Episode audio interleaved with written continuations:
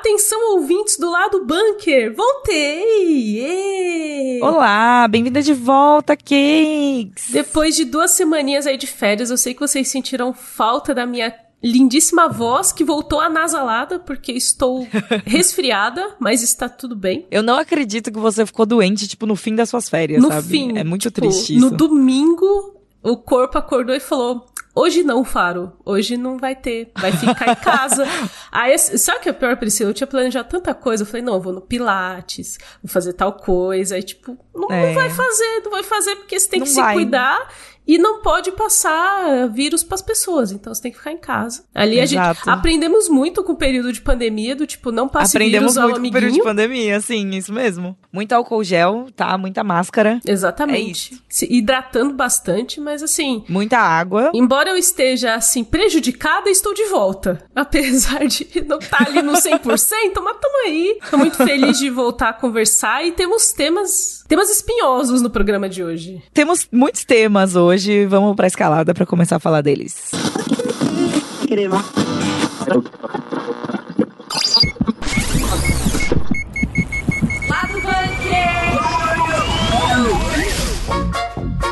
A Netflix começou, finalmente botou ali em, em prática o plano dela de cobrar compartilhamento de senha ali, compartilhamento de conta no Brasil. E várias coisas aconteceram já enquanto isso. Sim, vamos falar sobre essa grande treta aí que está acontecendo. E o nosso querido Matt Damon falou sobre a rivalidade entre Barbie e Oppenheimer e ele jogou a toalha, que eu achei muito digno da parte dele, mas a gente vai explicar já já. Também vamos falar aqui sobre os jogos que foram anunciados ou revelados, ou que eram trailer, os jogos que apareceram na PlayStation Showcase. Tan, tan, tan, tan. E temos uma convidada especialíssima para falar sobre a preview de Final Fantasy XVI, que é épico, grandioso, está chegando, está muito perto do lançamento e a gente está cada vez mais empolgada. Exato, está mais perto do que eu gostaria, talvez, Exatamente. por motivos que o ouvinte já sabe, mas a gente vai chegar lá. A Priscila sentada assim, e, tipo, vindo o, o, o grande maremoto que é Final Fantasy XVI, e a Priscila sentada na praia, assim, tipo, hã, Esperando. Eu farei? estou apenas esperando chegar, exato, assim.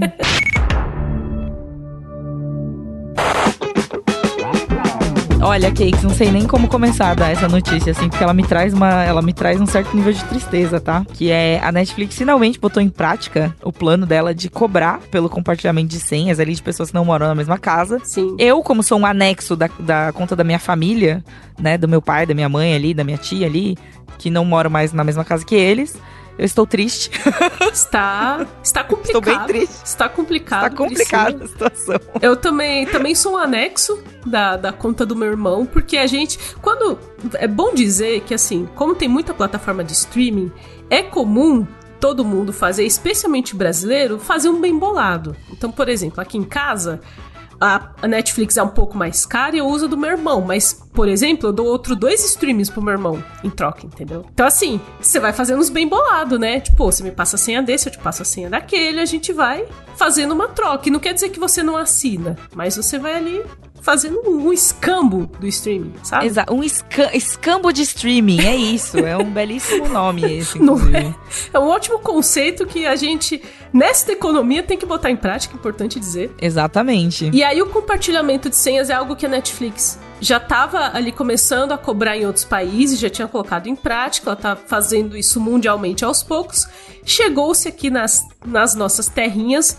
O valor é 12,90 para cada pessoa a mais para o agregado de outra casa que utilizar a conta da Netflix. E se você pegar a assinatura geral mais 12,90, ficam muitos reais. Não sei Muitos quantos, reais. mas são muitos. É uma quantidade mais alta de reais do que a gente gostaria, basicamente. Exatamente. Então, assim, eu acho que, inclusive, isso vai começar. A gente teve aí uma, um período de muitas brigas de família por causa de política, e agora a gente vai ter briga no almoço de família por causa da Netflix. Pode ser, pode ser. Eu, eu vejo isso acontecendo também. A gente passou pela turbulência política, agora chegamos na turbulência de streaming. Exatamente, porque imagina a Pri, aquele cunhado meio folgado que usa ali, e ninguém gosta muito, você. Sabe, isso acontece um pouco Você já comigo. não gosta muito dele, né? Tipo, já tem assim um negócio, tipo, ah, Sabe quando putz, você sabe? loga na Netflix e tem o nome da pessoa e você já fica, ah, esse cara. Então, você tem essa reação. Você vai se falar, pô, já não gosto desse cara, tenho que ver que o perfil dele tá aqui, lembro que ele tá usando. E agora, essa pessoa vai te custar mais R$12,90, que você vai cobrar, talvez em cerveja, e ela não vai querer te pagar. Então eu vejo problemas acontecendo, Priscila. Problemas. Não é uma situação fácil, né?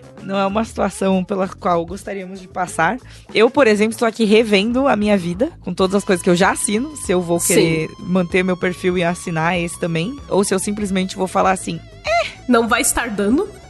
Não vai estar dando. Não vai estar dando. Vamos o ver. O Pedrinho Siqueira definiu esse momento como finanças nerds, então o nerd tá ali pegando a planilha e colocando ali, tipo, mas o quanto que eu gasto? Exatamente, é o momento, gente, de você abrir aquele Excel, é. usar ali a, a fórmula de soma do Excel. Soma. É a única que e eu ver sei. quanto você então, é, é, é, a única que você precisa saber para fazer esse, essa, esse tipo de conta, esse tipo de, de finança nerd. Exatamente. E bom dizer que o Procon de São Paulo notificou a Netflix. É, isso não quer dizer que isso que ah, o Procon vai impedir a Netflix. Isso não é isso que está acontecendo. O que aconteceu foi o seguinte: quando isso foi colocado em prática, o Procon de São Paulo recebeu um monte de reclamação, coisas do tipo, mas não estava nos termos de uso quando eu assinei e aí mudou os termos de uso, eu preciso aceitar como que funciona. Então o Procon basicamente tá lá na dona Netflix falando, gente, explique isso aí. É, explique isso aqui em termos legais, né? Explique isso aqui em, em juridiquês, por favor. Exatamente. Sempre importante ter um, um juridiquês. O juridiquês pode salvar e pode condenar. Então vamos ver o que vai acontecer. Eu acho que ele, eu acho que ele faz os dois ao mesmo tempo, entendeu? e eu gosto que, tipo, enquanto estou aqui vendo essa matéria, tem uma propaganda do Disney mais Star, de um combo de Disney e Star Plus por um valor que sai menor do que o preço da Netflix. Eu tenho esse combo. Então, tem outros streams com valores mais assim. No momento, por exemplo, eu, aí vamos finanças nerds, porque no momento tá passando Ted Laço. Então eu tô assinando a Apple TV Plus porque Ted Laço. Mas aí Ted Laço vai acabar e aí eu vou cancelar a Apple. Então talvez eu consiga uma Netflix no slot da Apple. É, a gente tá fazendo é, mais do que a finança nerd, é tipo o a, a, malabarismo financeiro, né, Nerd? Eu acho que é isso. É um grande Tetris, porque se tem uma coisa importante também, que isso eu faço e falo para todo mundo que dá para fazer, você não precisa assinar a vida inteira. Então, por exemplo, a Apple, eu assino dois, três meses, assisto umas coisas eu cancelo. Aí eu volto a assinar o Prime Video quando eu cancelo a Apple. E aí eu fico ali variando entre um e outro quando tem algo que eu quero assistir, entendeu? Então, talvez eu faça Você é muito isso. sábia, Camila. Talvez eu faça é isso com sábia. Netflix. Então, assim, ah, sai uma temporada, ainda mais a Netflix que é binge watching, eu assino a Netflix um mês ali, assisto meu The Witcher, aí eu cancelo. Depois eu assino de novo. Fico, eu fico mais ou menos assim pra conta fechar, porque senão a conta não fecha. Não, então faz muito sentido. Eu, eu por exemplo, eu chupinho todas as contas. você é mais esperta do que eu. Você tá achando que eu sou esperta? Você é mais esperta do que eu, Priscila. não, não, não. Porque veja bem, eu pago a Crunchyroll, né? Tá. E eu pago o YouTube Premium. Ah, sim. E aí eu coloquei agregados na minha Crunchyroll, no meu YouTube Premium, né? Óbvio, porque sim. E daí é o, o escamo, entendeu? Tipo, eu pago o YouTube Premium pra minha família, mas minha família é, paga Netflix e eu estava lá, entendeu? Agora não vai sim. mais rolar. Vai quebrar o meu, vai quebrar o meu, o meu ecossistema que eu fiz de streamings. Exatamente, por isso que eu falei falei, briga de família. É isso que é. Briga de família. Briga de família. É isso. O casos de família mais bizarro de todos, assim. Você sentando na frente da moça falando, não consigo mais dividir streaming com a minha família. É, então, sabe? É um negócio muito assim, tipo, a hierarquia de poder da, da, da, A hierarquia financeira de streamings vai mudar, está mudando, ah, a gente já tá vendo acontecer. É isso, não sabendo, falar, não. poderia ser The Rock, Netflix foi lá e fez, né? Exatamente. Mas a gente fica de olho aqui nos próximos capítulos capítulos dessa história, tudo que sair de novidade a gente publica lá no Nerd Bunker e tem aqui a notícia também. Vou, vamos deixar também aqui no, na descrição do podcast um tutorial de como você configura. Se você quiser chutar alguém da sua conta, o que, que você tem que fazer? Se você não quiser mais pagar 2,90 por mês para ninguém, você é o titular, você tem esse poder de chutar alguém da sua conta, a gente vai deixar aqui o tutorial de como fazer isso. Exatamente. Hi Barbie. Hi Barbie. Hi Barbie. Hi Barbie. Hi Barbie. Hi Barbie. Uh. Hi Ken. Hi Ken. Partindo para o próximo assunto, não menos importante, a gente vai falar sobre essa grande disputa que se aproxima da gente no cinema. Mas é mesmo uma disputa, entendeu? Tipo, é uma disputa. Eu, é uma disputa que tem um perdedor, tal qual os jogos do Corinthians, assim, já tem um perdedor quando começa. Essa é a disputa, entendeu? É uma disputa que tem um perdedor, tal qual o Lakers, que perdeu de 4x0 pro Denver Nuggets aí na, na NBA. Fica aí a informação aleatória. É isso. Estou É feliz com a isso. vitória do Denver Nuggets, mas eu não vou me aprofundar nesse mérito. Eu não vou me aprofundar na minha tristeza corintiana. Quem me segue no Twitter já tá acompanhando minha choradeira por lá. Exato. Mas a gente vai falar da disputa entre Oppenheimer e Barbie. E você se pergunta o que é Oppenheimer e Barbie? Vamos lá. Esses dois filmes vão ser lançados na mesma data. O Oppenheimer é do Christopher Nolan, então sombrio, realista, tudo na escala de cinza. A gente tem o Cillian Murphy muito bolado das ideias, como sendo o cara que criou a bomba atômica, então é uma história bem densa. E no mesmo dia, Eu gosto que. Eu, eu só, desculpa, desculpa atrapalhar, assim. diga. Mas eu gosto muito que é, tipo, o Cillian Murphy é o próprio frio e calculista, Ele é o sabe? próprio fio Tipo, calculista. Você já viu aqueles vídeos do Instagram dele, dele falando, ah, eu odeio as pessoas que deixam o barulhinho no celular, fica tic, tic, tic, tic, tic, tic. Eu vejo toda hora vídeos. Ele é muito frio calculista. É. E aí ele vai ser, ele vai ser físico e calculista nesse, porque ele vai ser o físico que faz o- a bomba atômica e tal. Então é uma história densa. Calculista, que ótimo! Físico e cálculo. Essa piada é de Arthur Eloy. Eu acho muito bom deixar o crédito, porque eu falo piada das pessoas no, no podcast. É importante deixar o crédito. Essa piada é de Arthur Eloy. Físico e calculista, isso. muito bom. Exato. E no mesmo dia que vai chegar esse filme denso e, e complicado nos cinemas, que você vai ficar pensando sobre o que a humanidade é capaz de fazer, vai chegar Barbie, que é a Margot Robbie e o Ryan Gosling, do tipo, vamos sair do mundo de plástico e pro mundo real. Ei! Come on Barbie, let's go party. Já dizia, já dizia a música. E desde que o lançamento desses filmes foi confirmado para a mesma data, a- a- o Twitter começou uma divisão, porque é isso que o Twitter faz, ele divide as pessoas, entre você é um Oppenheimer ou você é Barbie? O que, que você vai assistir? O que, que você vai escolher assistir? Quem que vai ter o seu dinheirinho suado ali na bilheteria? E a gente veio falar disso porque o Matt Damon, que tá no elenco de Oppenheimer, ele jogou a toalha, falou assim, olha gente... Dá pra ver dois filmes no mesmo final de semana. Então ele já conta que as pessoas vão ver Barbie. Ele meteu um Exato. Vejam Oppenheimer também. Porque eu já sei que eu Também, perdi. exato. Eu sei que eu perdi essa história, entendeu? É, não, mas, mas é que veja, qual é o apelo? Por que, que eu iria ver o filme do Oppenheimer, todo físico e calculista, sabe? Sim, se eu posso ver Barbie, saca? O que eu acho que tem de interessante nessa discussão, Pri, é porque visualmente o Oppenheimer, ele é o filme sombrio e realista, né, e tal, todas as tretas.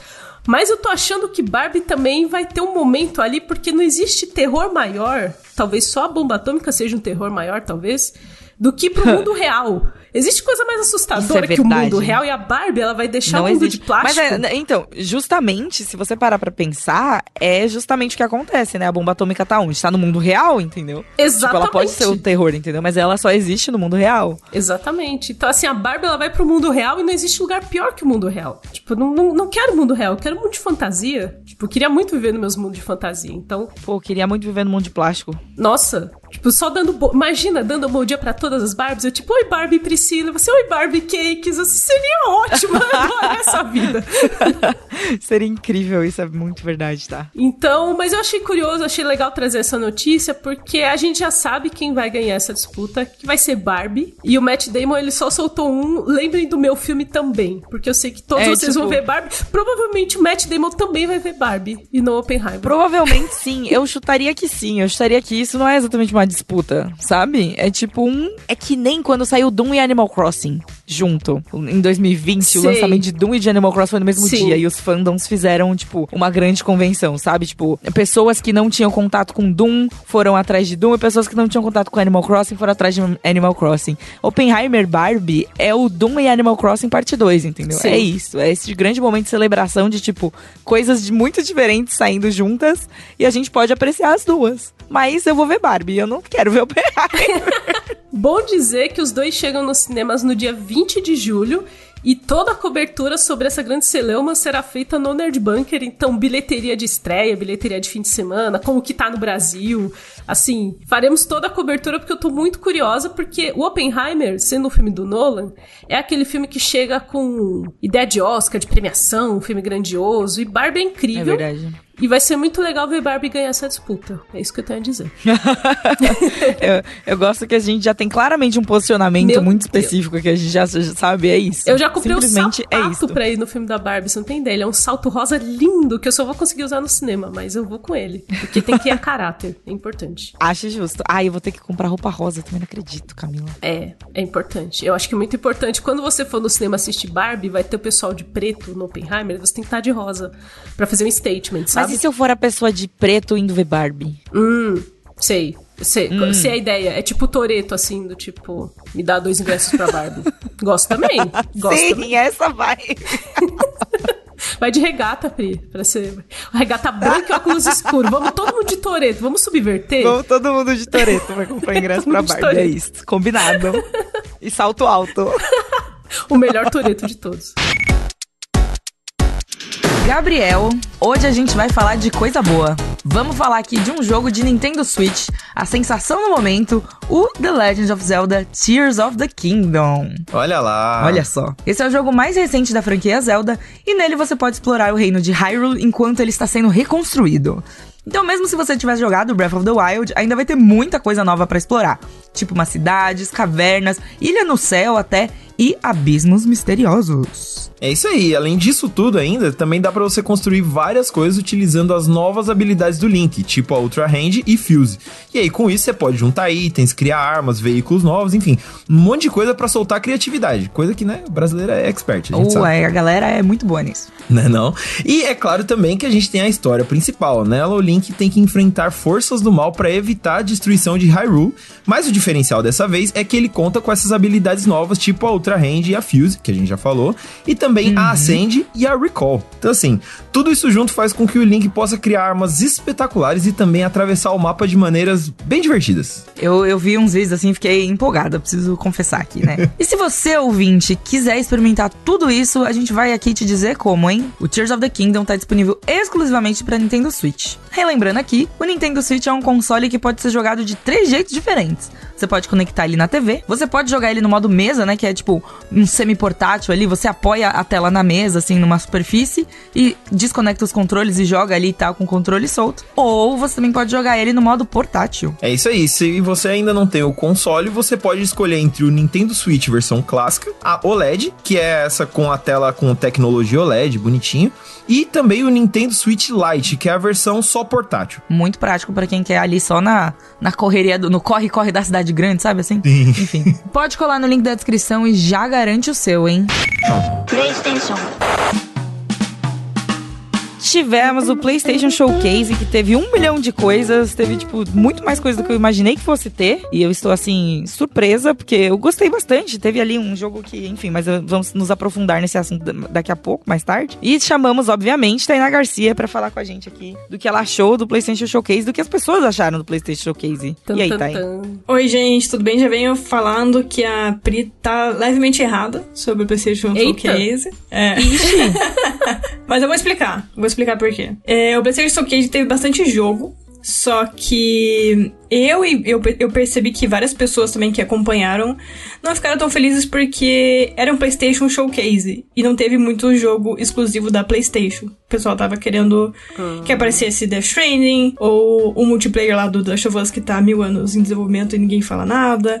É, aparecesse também uma possível sequência de Ghost of Tsushima. Tava rolando muita especulação, o pessoal tava hypando muito. Isso também é um pouquinho ah, de erro das é pessoas, né? É, então, isso que eu falo. Mas aí o erro é de quem, entendeu? Tipo, as pessoas que ficaram muitas expectativas. Eu, por exemplo, não estava esperando absolutamente nada.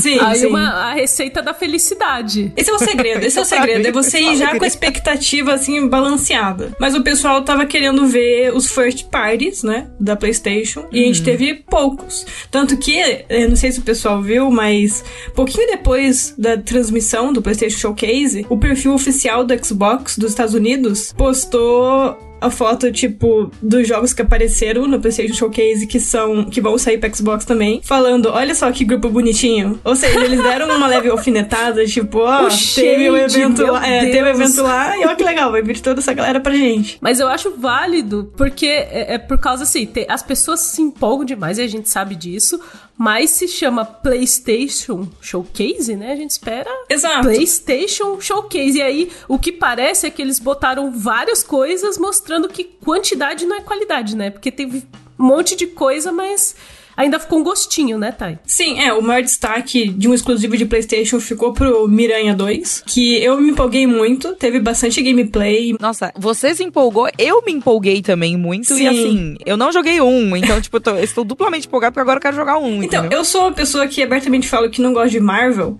mas quando o assunto é Marvel's Spider-Man da Insomniac Games, aí eu viro Marvete de carteirinha, porque eu sou apaixonada pelos jogos. Eu gosto muito, eles são muito gostosos de jogar. E então eu tô muito animada. Mostrou o Craven também, o Lagarto, mostrou o Homem-Aranha de traje preto. Nessas horas, assim, eu sei tudo sobre Homem-Aranha, sabe? É uma mágica, assim, inacreditável. Todos os vilões, todas as coisas. E eu vou dizer que eu estou meio empolgada pra esse também, porque começando essa minha vida gamer, um dos games que me recomendaram foi o primeiro Spider-Man.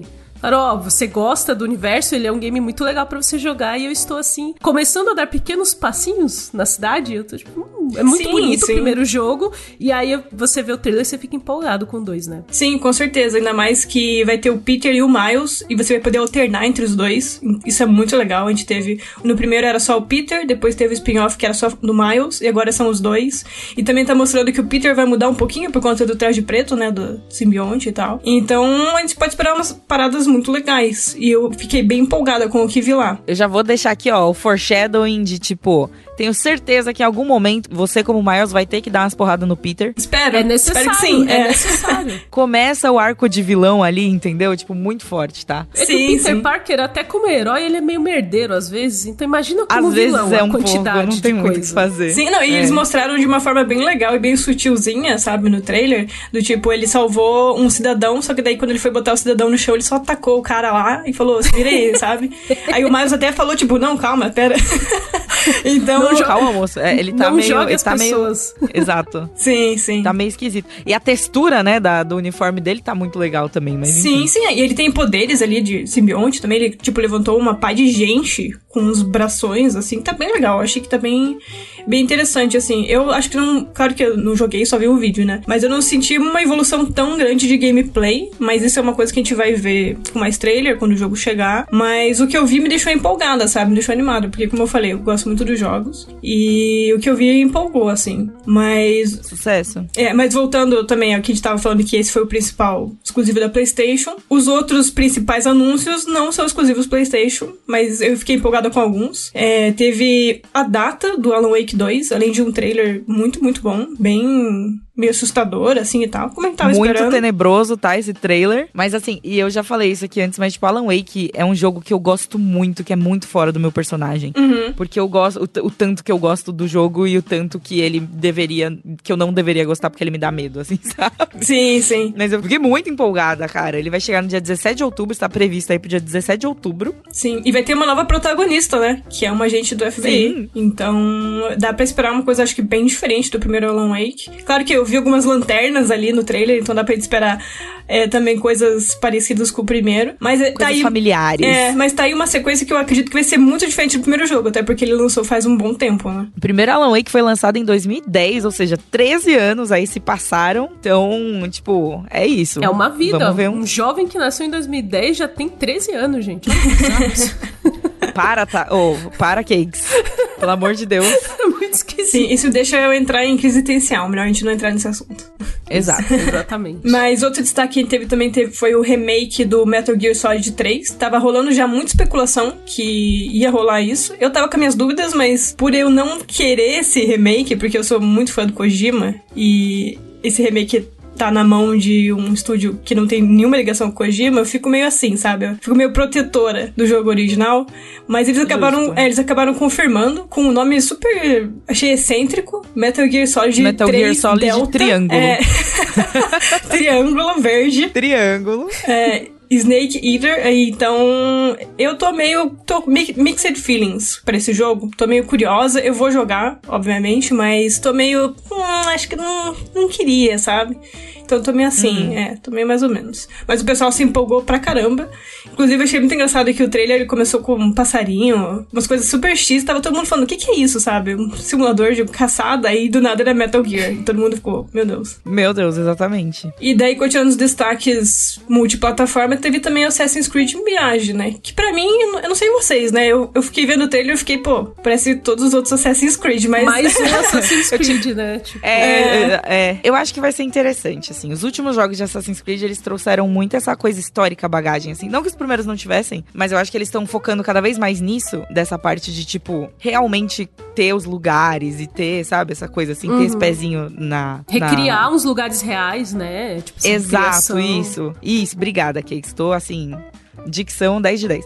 Mas, e eu acho muito legal que eles vão, tipo, trazer isso de novo pra um lugar diferente que a gente faz tempo que não vê, assim, na série, sabe? É, sim, esse jogo vai se passar em Bagdá. E eu fico um pouco dividida também, porque eu gostei muito do Odyssey, mas eu não gostei do Valhalla, que são os últimos dois jogos da franquia, né? Os mais recentes. E o Mirage vai seguir o mesmo mesma estrutura, né? Que é com elementos de RPG e tal. E, como eu falei, eu gostei muito do Odyssey mas o Valhalla não me pegou. Então eu fico meio, sabe, como é que vai ser o Mirage, sabe? Então, então qual será? É... É, qual, qual, dos dois vai ser? É, eu fico um pouquinho na Vamos dúvida. Ver. Mas o jogo ganhou data pra 12 de outubro, pertinho inclusive do Alan Wake, né? Então. 12 de outubro, 17 de outubro, é verdade? Bem pertinho. Tá, em outubro eu estarei de férias, aquelas. Vou pegar férias em outubro famoso não, não contem comigo. Não contem comigo, é. Eu queria comentar rapidinho aqui também o que parece o Wii U da PlayStation, mas que na verdade é o xCloud, né, Thay? Sim. Que é. é, o Project Q, que é tipo uma tela para transmitir as coisas do seu Play 5, mas é uma tela meio portátil, assim, que com um DualSense meio. É, é, é, eu não sei. É, é, ele, é, ele, tem muitos conceitos juntos. Muitas Sim. coisas juntas nesse Mas é basicamente um console portátil para você jogar via streaming, né? Internet. Eu achei um conceito bem parecido com o xCloud. E eu gostei de chamar ele de Wii U da Sony. Achei engraçado. Sim. Mas. Eu achei curioso, eu não tava esperando que a Sony lançasse algo assim, mas é claramente pra não. tentar bater de frente um pouquinho ali com o Microsoft, porque tá com o xCloud e tal. Então vamos ver como é que vai ser na prática, né? Não sei como que vai funcionar isso no Brasil, então ficaremos atentos. Ficaremos atentos, ficaremos de olho. E eu queria passar aqui rapidamente também pelos jogos indies, os jogos menores, porém que tem o meu coração inteirinho, que nem o Sword of the Sea, que é um jogo dos desenvolvedores de Abzu, né? De Pathless também. Pathless é muito legal. Então eu estou empolgada com esse. Teve um jogo, teve um jogo anunciado da galera que fez Night in the Woods. A gente surtou coletivamente no chat. Nossa, Thay, esse é derreteu. Nossa, gente, esse realmente jogue Night in the Woods, porque é um jogo muito bom. E esse é meio que uma sequência espiritual, eu, pelo que eu entendi, porque o jogo se passa em 1919. Eu achei muito engraçado esse número específico. E 19, vai 19. ter gatinhos fofos, então eu fiquei muito animada pra esse É jogo. tudo que a gente precisa, né? O jogo chama Revenant Hill e, e, ele, e ele não tem data ainda, mas a gente já quer. Exato. E o meu jogo favorito, um dos meus jogos favoritos que foi anunciado ontem, é o Neva, ne, Neva, Neva, não sei como falar isso, que é basicamente jogo triste do mesmo cara que fez Gris, dos mesmos criadores de Gris. Sim. Né? E assim, Gris é um jogo maravilhoso, que é, é muito artista, muito bonito, muito chorante também. E esse daqui com certeza vai ser igual. O trailer, tá? já, trailer é, já, O trailer já dá um negócio e fica, não, calma, gente. eu não quero chorar no meio do PlayStation Showcase, sabe? É, então, mas não deu aquela, chorei. mas tem uma vibe meio Ori and the Blind Forest, assim, sabe? Tem um negócio meio, tipo, fios, assim, e, tipo, mano, é muito lindo. Tem puppers, tem um filhote, tem uma moça com uma espada, tem várias coisas acontecendo. E é um trailer, foi um trailer que me deixou muito empolgada. Eu tô muito, muito, muito ansiosa por esse jogo, mas ele só chega em 2024. Eu queria comentar rapidamente do jogo do, do Splatoon de espuma da Square Enix que é o Phone Stars, que a menina principal ela parece uma capopeira, eu já gostei, me identifiquei bastante. E a gente viu um pouquinho mais do The Pluck Squire, que é aquele jogo que mistura ali, ele tem uma pegada meio, meio Link Between Worlds ali, né? Sim. De tipo, você joga na página, você joga ali no 2D, mas aí também tem uns momentos 3D e tal, assim, ele alterna, parece muito incrível. A gente é, ele esses... brinca de transitar entre as páginas de um livro e o mundo real. Então você, tipo, tá andando dentro do livro, faz as coisas lá dentro, e você pode ir na mesa, por exemplo, interagir com as coisas da mesa. Ele parece ser muito da hora. E esse eu me empolguei bastante. Esse é um dos jogos que eu estou, assim, bastante empolgada mesmo. Importante dizer também que o PlayStation Showcase teve um trailer do novo Final Fantasy e temos aqui a Tai continua nesse bloco porque ela teve um acesso exclusivo, viajou para ter uma preview do novo Final Fantasy, assim, empolgados, né, Thay? Sim, sim, eu viajei para Los Angeles para jogar mais de 5 horas de Final Fantasy XVI uh, no escritório da Square Enix. Então, assim. Meu Deus! Foi uma experiência muito maluca, muito. envolvendo muitos sentimentos, porque eu amei o que eu vi do jogo, já posso falar isso agora. Aê! É, sim, eu joguei. Eu tô muito ansiosa, cara. O início... eu, eu ia estar. Quando, quando chegou esse negócio, eu tava assim, tipo, Tainá, pelo amor de Deus, vai, eu quero saber tudo. Sim. tudo, tô muito ansiosa por esse jogo. Vocês sabem, né, gente? A gente já falou sobre isso aqui no, no podcast, que quando chega a viagem, assim, a gente já pensa, hum, essa viagem é perfeita para essa pessoa. E quando chegou Final Fantasy, assim, a Pri gosta muito, mas eu olhei pra Pri e falei, Pri, é a Thay, né? Tem que ser a Thay. Precisa ser a Thay. Tem que ser a Thay, é, com certeza. Não seria outra pessoa, sabe? Mas mesmo assim, eu quero um relatório completo. Né? Estamos aguardando aí a, a ata da reunião inteira que teve do preview Exato que teve. Saiu já, tá aí, ó. Tá, tá no site já. Não apenas eu, mas todos nós podemos ver, entendeu? O ouvinte também pode. Exato. Sim, sim. Eu escrevi todo, tudo que eu vi do jogo lá, tudo que eu consegui, tudo que eu tive acesso, é, tá no site já como preview. E o meu título já explica mais ou menos o que eu senti. Eu falei que ele é tão épico e grandioso quanto aparenta ser. Porque, assim, até agora a gente tava vendo trailers em que tava aquelas músicas medievais, assim, fortes, umas lutas entre summons gigantes, que são as invocações do jogo, né? Então, tudo parecia muito grandioso. E daí, quando eu joguei e senti isso na prática, eu fiquei, cara, esse jogo aqui realmente tem uma coisa especial, sabe? Mas eu joguei o início do jogo, joguei cerca de um pouquinho mais de 3 horas do início do jogo um save limpo. E, cara, o que eu vi, assim, a história ela é muito complexa. Eu senti uma pegada bem original. O que é assim, tipo, ela ter essa pegada original assim, ela é interessante pensando que estamos no Final Fantasy XVI, mentira. Que, né, todo Final Fantasy é, acaba sendo muito diferente um do outro, né? Mas é, inter... é, é legal, eu fico esperançosa. Uma das coisas que eu mais gosto de Final Fantasy é como consegue se reinventar de um jogo para outro e sempre manter uma história muito poderosa, assim. Tanto que a, a maioria dos fãs amam as histórias de Final Fantasy não à toa. E eu senti que o 16 tem uma coisinha especial, sabe? Eu senti que ele tem um, um tom mais trágico, mais maduro do que é, os outros jogos. Até assim, eu até percebi, por exemplo, que ele tem um tom mais sombrio pela cor dos chocobos, porque chocobos são sempre amarelo, vibrante, aquela coisinha, sabe? Tipo, eles daqueles berrinhos, tem aquela musiquinha dos chocobos. E no Final Fantasy XVI eles estão aqui, mas eles estão já um tom meio opaco, meio pálido. Eles Ixi. não fazem barulhinho. É, então Ixi. eles estão. O Final XVI é o maior e mais sombrio dos Final é. Fantasy. tipo isso, tipo isso. Só que é, eu gostei muito de ver essa pegada diferente, porque é uma coisa que a gente realmente não teve até então. E eu gostei muito que a história, ela. Eu só joguei três horas e teve tanta coisa de história, assim, que eu tenho que parar e lembrar o que eu vi. Porque é mistério atrás de mistério, é personagem complexo com várias camadas. É, teve mais de uma reviravolta em, em só três horas. Então Nossa, chega, é uma história tô, assim, tô... densa é bem expansiva, sabe? Tanto que, assim, por exemplo, é, quando em certos trechos do jogo, na verdade em todo trecho do jogo, você pode abrir um, meio que um um menu em que ele vai explicar, tipo, a área que você tá, qual personagem tá perto de você, como um lembrete, para você ver como a história tem várias. É muito grande, assim, muito expansiva mesmo. Então. Mas assim, não, não digo no sentido de que é difícil de entender, mas é no sentido de que é toda uma mitologia nova, até porque eles colocaram os summons como icons, e os icons eles é, têm uma ligação direta com os humanos, tem humanos que eles são chamados de dominantes, então eles podem pegar emprestado os poderes das invocações uhum. e até se transformar nelas. E isso faz as pessoas serem totalmente poderosas nesse mundo. Só pincelando um pouquinho a trama do jogo, a gente controla um carinha chamado Clive Rosfield, que ele é o filho mais velho de um arquiduque de uma região super importante em Valisteia, que é o, é o, mundo é o mundo de Final Fantasy XVI. E aí, o irmão do Clive, ele herdou esse poder de Icon, então ele é o dominante da Fênix, que é um, uma, um summon do jogo. E por isso ele, ele é meio que tipo o protetor, é, quem deve ser defendido ali na família. E o Clive vai ser o escudo dele. A família Rossfield é o Clive, o Joshua e os pais deles. E dentro da família deles, eles são. Eles estão comandando aquela parte da região ali. E dentro da família deles tem intrigas familiares, casos de família. E isso envolve treta de reino. Então, assim, é todo um, um uma treta política que me lembrou muito Game of Thrones, inclusive. Nossa, Olha da hora. Só. Sim, e não à toa, porque os desenvolvedores já falaram que é uma inspiração. Então. Ah, eu não sabia que era uma inspiração. Nossa, gente, então é isso aí, a gente tá ferrado.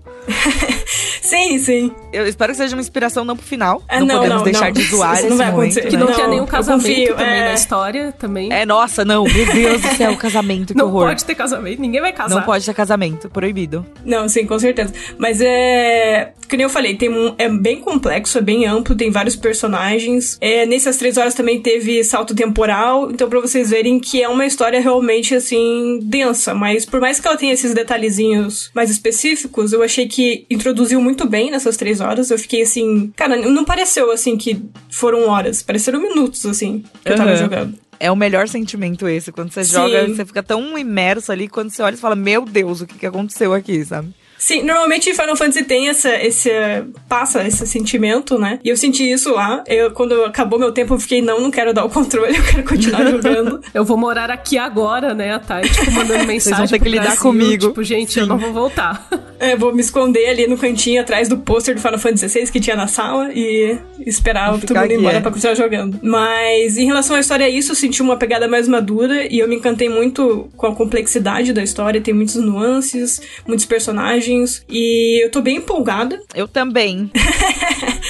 o Game of Thrones estilo Final Fantasy, né? Então, mas em relação ao gameplay também, que o combate era uma das minhas maiores preocupações, na verdade, porque ele é comandado pelo diretor do Devil May Cry 5 e é bem focado uhum. em ação. E muitos jogadores, eu inclusa nesse, nesse grupo, a gente ficou um pouquinho preocupado de perder um pouco da identidade de Final Fantasy por não ter um combate em turnos, que é algo característico da franquia. E quando eu, finalmente joguei o combate, eu vi que as minhas preocupações foram em vão sabe? Porque eu achei que tá, tá bem equilibrado é, habilidades de especiais e ataques de espada. E não é o esquema de você precisa ficar macetando o botão. Que o pessoal tava com medo que ele fosse meio que uma esponja de, de dano, né? Que tivesse que só ficar macetando uhum. o botão. Mas ele é bem estratégico. Por exemplo, uma coisa que eu percebi com, com inimigos maiores, tem golpes que eles precisam eles levam mais tempo para fazer e esses golpes você precisa esquivar mais de uma vez e para é, diferentes é, direções.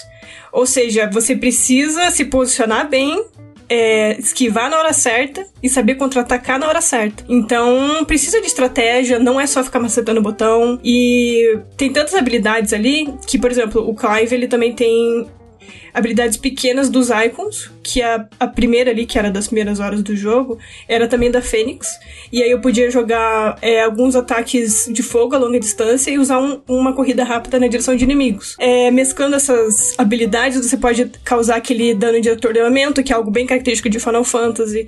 Então eu senti a identidade da franquia ali, sabe? Não, não perdeu para mim. E eu achei que lembra um pouquinho da jogabilidade do Final Fantasy VII Remake, mas claro, sem os elementos de de turno ali que você usa no meio da ação. É, esse é mais, muito focado em ação, mas eu senti que não perdeu a personalidade da franquia, sabe? Que é o mais importante. Eu tô assim, assim, para mim, é, eu pessoalmente as pessoas que estão por trás, né? A galera de produção, que é uma galera do Final 14. O cara ser de Devil May Cry, assim, é só palavras bonitas, entendeu? Que eu tô escutando. eu gosto muito da jogabilidade de Devil May Cry, principalmente combate. Então, para mim, é assim, só, literalmente só palavras bonitas. Eu tô bem ansiosa para esse jogo. Talvez eu, eu ainda não desisti da minha missão de comprar um um PlayStation 5 e uma TV para jogar ele no lançamento, talvez eu já tenha desistido porque, né, tá caro. Mas. Nossa, Pri, eu ia falar exatamente sobre isso. O ouvinte do lado do bunker, ele tá acompanhando essa jornada do tipo, gente, 22 de junho. Tipo, está, está muito 22 perto, de junho. Está muito perto, é, tipo, menos de um mês. Está muito perto. Está perto demais e eu não tenho nem um Play 5 e nem uma televisão. Será que eu vou conseguir realizar meu sonho? Vamos ficar aí na dúvida até o dia 22 de junho, que é quando sai Final Fantasy XVI. Graças a Deus. É isto. então é isso, gente. A Thay foi afortunada de já conseguir jogar um pouquinho de Final Fantasy que chega em 22 de junho. Thay, muito obrigada por vir aqui contar toda a sua experiência nessa viagem de Final Fantasy e estamos empolgados, né, Thay? Sim, sim. Obrigada vocês por me darem mais um espaço para ficar surtando sobre Final Fantasy XVI, né? Olha, minha DM sempre tá aberta, viu? Você pode o relatório, o relatório. A Pri espera o relatório, né? é isso, gente. Obrigada, Thay. Falou, gente. É isso. Cakes de volta. Bem-vinda de volta novamente, mais uma vez, Cakes. Muito obrigada. Muito feliz de ter você aqui comigo novamente. Espero que os, os anticorpos funcionem no meu corpo. Estou, estou assim. Funciona? É, sistema imunológico, eu conto com você.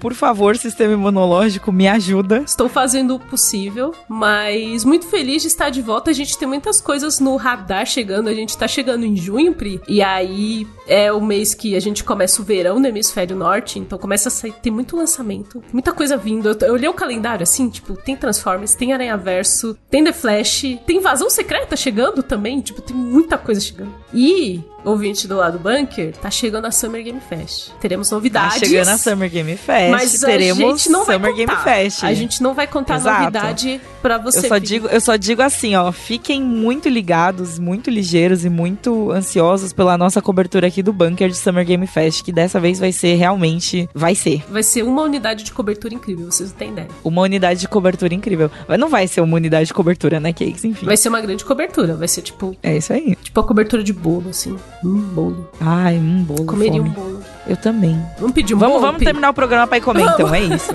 Combinado. Um beijo, ouvinte. Até mais. Falou, até galera. próxima. Beijo, Cakes. Beijo, Pri.